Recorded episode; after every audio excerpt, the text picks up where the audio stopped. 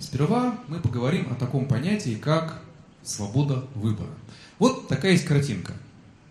Есть три дороги, и по сути каждый из нас выбирает, какой дорогой мы идем.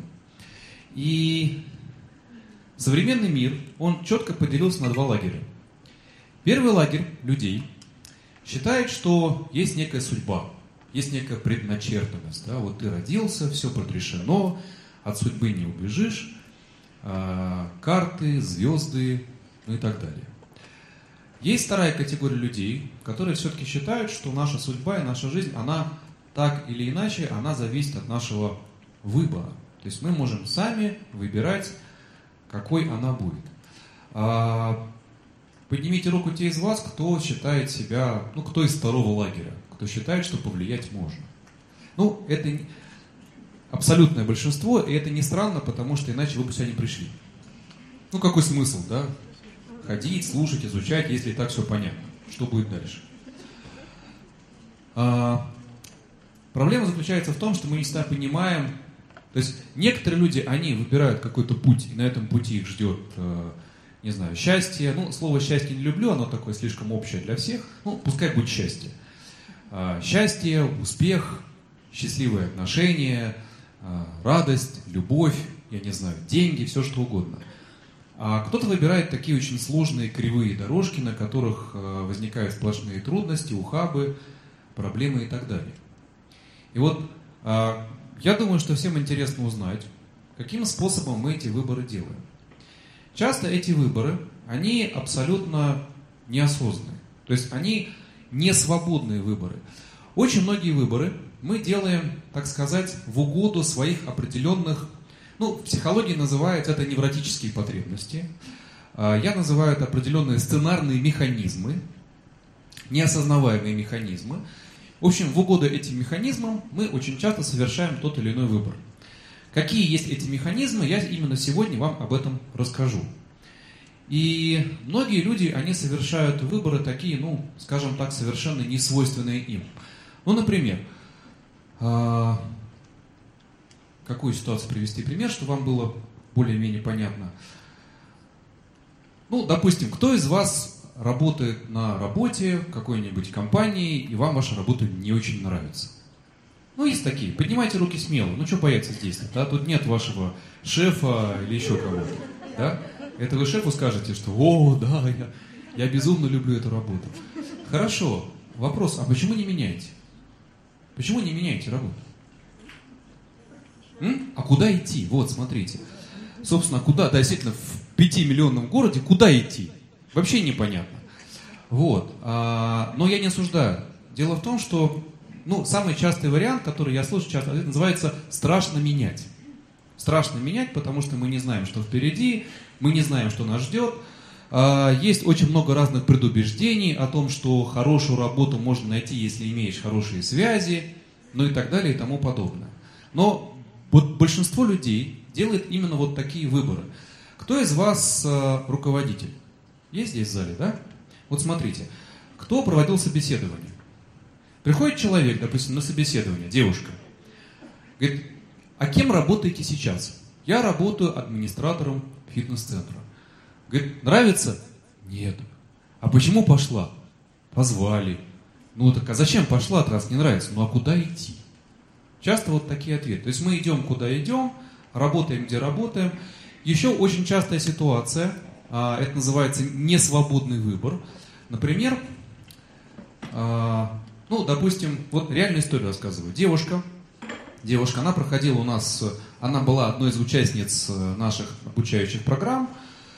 Девушка э, поступила в институт на медицинский факультет. Сейчас я объясню, как это все связано с самооценкой, вам будет понятно дальше. Это очень важная такая вводная часть. Э, девушка поступает в медицинский институт. Учится там 7 лет. Почему она поступает туда? Потому что мама, у нее работала медсестрой, и мама очень мечтала быть врачом. Но не взяли, не поступила. И теперь, в общем-то, а, этот э, мячик, он передается дочери, и дочка поступает в медицинский, потому что так хотела мама. Примерно на пятом курсе девочка понимает, что никогда в жизни, ни за что я не буду работать врачом. Никогда. и понимает, что ей безумно нравится, а, она безумно любила вот иностранные языки, а, два языка, английский и французский. И у нее прекрасно получается эти языки преподавать. То есть она там преподавала, где-то немножко подрабатывала. И в итоге, в итоге, но она собиралась, она собиралась закончить медицинский институт, она собиралась поступать в аспирантуру после этого. Почему? Потому что она делала выбор в угоду какой потребности? В угоду потребности радовать маму. Причем я и говорю, слушай, ну а почему тебе не уволиться? Точнее, не, а, не уйти с института. И у нее возникает ужасное, жуткое чувство вины, страшное. И она, чтобы этого чувства вины не испытывать, она готова 7 лет своей жизни плюс аспирантуру полностью коту под хвост. Сейчас, слава богу, когда она осознала все свои механизмы, связанные с самооценкой, когда она благополучно с этими потребностями а, неосознанными, радовать маму и так далее, она с ними рассталась. Сейчас эта девушка, она работает онлайн-преподавателем в онлайн-школе иностранных языков, путешествует по миру, зарабатывая там примерно около 200 тысяч рублей. Девочка пришла на свое предназначение, но могла бы работать медиком. Есть такая еще важная штука, называется она осознанность выбора. Это когда мы делаем выбор, и мы должны четко понимать, что нас ждет в конце. Здесь тоже бывают такие разные истории. Допустим, девушка, у которой есть четкая установка. Я с, с женатым мужчиной никогда. Ни за что в жизни. Вот такая четкая установка. Но как-то вот так случилось, как-то вот, как-то вот познакомились, как-то вот он сразу не рассказал, но так понравился. В общем, начинаются отношения. И потом она уже ждет 3 года, 5 лет, 10 лет. Он ей обещает, что он обязательно, обязательно, вот-вот, совсем скоро с женой своей разведется. Это ведь тоже получается такая осознанность выбора. То есть ты делаешь выбор, ты должен понимать, а что, собственно, в конце. Но почему мы не умеем делать свободный выбор и не умеем делать осознанный выбор? Потому что мы делаем выборы в угоду определенным своим стонарным механизмам, психологическим механизмам, которые, в принципе, невозможно осознать без посторонней помощи. То есть, проще говоря, человек, который просто живет, не занимаясь этим, он даже не понимает, что им движет на самом деле. Но кто из вас согласны, что у нас большинство людей, подавляющее, делает несвободные и неосознанные выборы? Вот. Люди, которые делают осознанный и свободный выбор, называем их счастливчиками, тем, которым повезло и тому подобное. Но часто повезло, это просто, знаете как, это наше объяснение наших неудач. А, самый простой способ. Если видишь кого-то, у кого лучше, чем у тебя, говоришь, ему просто повезло, а поскольку везет не всем, что ж поделать, поэтому мне вот не повезло. Как бы карта не сложилась. И чаще всего наш выбор, он у нас получается вынужденный выбор. Вот такая замечательная картинка. Вынужденный выбор. Когда мы совершаем выбор, ну смотрите, а мы совершаем неосознанные выборы в угоду чему? В угоду иногда кому-то нравится, да? В угоду иногда кого-то радовать, в угоду выполнить определенную мамину программу, например. Очень частая ситуация. Папину программу. Вот реальный тоже случай. Девушка встречается с молодым человеком. Все прекрасно. Любовь, морковь. И вдруг она решает, что уже пришло время, пора а, его познакомить со своими родителями. И вот там, знаете, такой торжественный прием, все готовятся, там а, делают винегрет. И приходит молодой человек, все прекрасно, они там едят винегрет, пьют чай, все волшебненько. Проходит два дня, девушку подменили. Просто подменили. Холодность, отрешенность. До девушки не дозвониться. Почему? Не понравился маме. Не понравился маме. Вот такая ситуация. А если у девочки есть сильнейшая сцепка с мамой, сильнейшая сцепка, она хочет ее радовать, она очень много делает в угоду этим потребностям, то получается, опять же, несвободный и неосознанный выбор. А, я чуть позже расскажу, какие здесь есть механизмы, вот в угоду каким потребностям неосознаваемым, а, сценарным потребностям, мы часто совершаем те или иные выборы. Теперь смотрите, а, какие возникают сложности, когда мы не можем по жизни делать осознанные или свободные, осознанный или свободный выбор. Главные трудности. Во-первых, это ощущение не своей жизни. Кому знакомо? Хотя бы периодически. То есть та жизнь, которой я живу, она какая-то не моя. Причем многие научились этими мыслями, как называется, ну, от них отмахиваться. Мол, ну, знаете, такой диалог с самой собой. Не надумывай себе глупости, все у тебя нормально, все у тебя хорошо. Или там, знаете, а, любимый способ сейчас а, чтения аффирмаций, да? Я счастливая, довольная, я счастливая, успешная, все у меня классно, все у меня прекрасно. Дальше, сложность с принятием решений.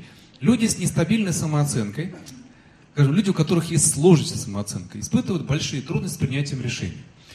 То есть это вечное застревание на этапе борьбы мотивов. Туда пойти, сюда пойти, это сделать, это сделать, развестись, не развестись, уволиться, не уволиться, э, я не знаю, все что угодно. Кому знакомо? Такие вещи.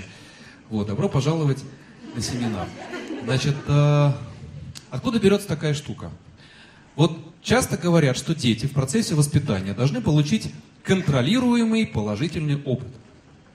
Это даже написано у доктора Спока, самый известный автор по воспитанию детей. Кстати, э, его очень многие, очень многие его высказывания, очень многие его советы, они весьма-весьма спорные. это отдельная большая тема, я про нее как-нибудь на другом семинаре скажу. И, но очень мало забывают, очень часто забывают о том, что дети должны еще под руководством родителей получить контролируемый отрицательный опыт. Что это означает? Проще говоря, умение вляпываться. Умение принимать какие-то неправильные решения и за это отвечать. Но заметьте, смотрите, а, какое-то решение, которое принимает ребенок, неправильно. Оно ну, оно же не катастрофично никогда. Ну что он такого там может принять решение, маленький ребенок, из-за чего разрушится его жизнь? Вряд ли, правда? Поэтому там и последствия очень часто такие, знаете, мизерные. Но на этих мизерных последствиях ребенок учится понимать, да, что хорошо, что плохо. Когда родители принимают за него все решения абсолютно, туда не ходи, не упадешь, а, сюда не смотри, а, нельзя, это не делай, это не бери. И родители пытаются ребенка как бы во всем ограждать всегда. Они за него решают везде и всегда. Такой человек потом вырастает, когда за него везде решали родители, он становится зависимым от этого. И он начинает, часто бывают такие еще поговорки, когда ребенок там что-нибудь говорит, не умничай, маме виднее. Мы взрослые, нам виднее. Ну, и правда виднее. Конечно, они взрослые. Просто что потом, к чему это приводит в итоге? Человек, подсаженный на то, что за него решают другие, он потом, у него отсутствует полностью навык самостоятельного принятия решений. Он всегда, знаете, вот любая проблема возникает, он тут же ищет. Кто мне подскажет, кто поможет? Сразу в Google, сразу в Яндекс. То есть сесть, подумать, варианты набросать, как-то поразмыслить там, пораскинуть мозгами. Нет такого. И такие люди, они потом, когда уже вырастают, поскольку родители, они теряют свой авторитет, ну, как приниматели решений, они ищут замену. Кто теперь за меня принимать решение будет? И они находят себе в разных местах, я называю психологическую маму. Знаете, которые будут... Часто бывает, а, они приходят эти на тренинги, приходят где есть э, дядя-тренер, неважно кто, дядя, тетя, э, на него проецируется фигура мамы, и теперь дядя-тренер. А мне с этим встречаться или нет? Встречаться. Спасибо, дядя-тренер. Неважно, тетя-тренер. Вот такая ситуация возникает. Дальше, какие еще сложности? Напряжение в жизни. Почему напряжение в жизни? Потому что ты пытаешься себя как бы пока... То есть ты пытаешься а, показывать себя тем, кем ты не являешься. Это очень сложно, очень трудно. Есть такое выражение, человек, который пытается показывать себя тем, кем он, кем он не является, человек, который вечно стоит на цыпочках. Вот очень такая классная метафора. Дальше. Невысокий уровень достижений. Ну, это понятно, когда несвободные выборы, неосознанные выборы, когда трудности с принятием решений, естественно, и уровень достижений там будет очень невысокий. Потому что человеку страшно рисковать, чего-то менять. Он, знаете, как э, очень часто ловушка называется ловушка средних достижений. Вот я чуть-чуть там где-то более-менее что-то достиг, оп, все, все хорошо, больше ничего не нужно, все отлично, все прекрасно. А, знаете как? Ну, кто не знает, кто, я думаю, все знают, что я провожу еще а, женские семинары по отношениям. И Вот девушка спра... говорит, а, вот а, как правильно себя вести с мужчинами? И начинаешь рассказывать какую-нибудь ситуацию, что вот вообще мужчины любят, когда их хвалят, поэтому мужчин надо хвалить. Она такая, о, классно, я поняла, мужчин надо хвалить. Говорю, но вот есть ситуации, где хвалить надо, где хвалить не надо, потому-то вот это. Нет, все, все, все, спасибо. Мне понятно. Мужчин надо хвалить, этого мне достаточно. Все остальное это лишнее усложнение. Потом э, начинаются вопросы, а почему я в этой ситуации похвалила? Но не получает. То есть это стремление к готовым решениям, стремление к готовым алгоритмам. И самый примитивный вариант э, этого случая, это когда человек настолько мыслит готовыми шаблонами, готовыми формулами. Ну, самый примитивный вариант формулы первого канала. Вот, самый примитивный вариант в этом случае. Формула первого канала. Человек просто ходит и говорит готовыми формулами первого канала. Неважно, второго канала, там, третьего канала. Это не имеет никакого значения. А, забиты желания. Как правило, от, почему забиты желания? Потому что ребенку что говорится? То, что хочешь ты, это неправильно. Это не надо хотеть. Поэтому давай будем хотеть то, что хотим мы. Вот. Приходит ребенок, мама, посмотри, какую нарисовала я классную картинку, мама. Ты что? Ты что, художников не видела? Они все грязные, немытые, нечесанные, без денег. Поэтому, доченька, бухгалтерия – это наш выбор. Сперва стань бухгалтером, есть такая фраза, а потом будешь кем угодно. И вот доченьке уже 45 лет, она проклинает чертову бухгалтерию, вечером в слезах, с фонариком под одеялом рисуя какие-то а, картинки, при этом испытывая жуткое чувство вины. Ну, это такой крайний вариант. Дальше. Еще проблема возникает такая, что не выбери по жизни, все, везде будет дискомфорт. Это как, знаете, стоит Илья Муромец, а, на камне, там три направления. Налево пойдешь, огребешь. Направо пойдешь, еще больше огребешь. Останешься здесь, огребешь прямо сейчас и очень-очень много. Вот а, человек примерно вот в таком выборе живет. То есть такой как бы, выбор не очень радужный, да? Сюда пойдешь будет хреново, а сюда пойдешь очень хреново. И вот такая примерно получается интересная жизнь. Собственно, вот. А, кстати говоря, по поводу забитых желаний, по поводу невысокого уровня достижений. Тоже же все достижения, кто понимает, и есть такие очень серьезные исследования, я сейчас не буду о них рассказывать, но они есть. И это факт, это подтверждает мой опыт, опыт всех моих клиентов, что достижение любое начинается сначала внутри. То есть сначала нужно себе разрешить это достижение. Как показывает опыт, а, даже не, не самым важным является знание человека, его там опыт, сколько он там, какой он там прошел путь. Гораздо важнее вот уверенность. Позволил он себе некое достижение или не позволил? Знаете, есть такой классный анекдот. А, он, я опять же не претендую на уникальность, потому что он очень старый, очень известный, очень бородатый. Но расскажу. Вдруг кто не знает, да? А, посмеемся. Когда девочка поймала золотую рыбку, и она говорит, девочка, отпусти меня, я исполню твои любые три желания. Девочка такая говорит, ой, говорит, а, а, а можно мне вот такой вот, вот хобот такой вот длинный, как вот у слона такой? Ну, говорит, ну, говорит, не вопрос, хорошо. И такая девочка сидит, у нее такой длинный хобот, как у слона. А, о, а можно мне вот такие еще вот уши такие тоже вот большие, чтобы хлопать можно было? Ну, рыбка так удивилась, конечно, но говорит, ну, ладно, не вопрос. И такая девочка сидит, а, хобот у нее, такие ушки.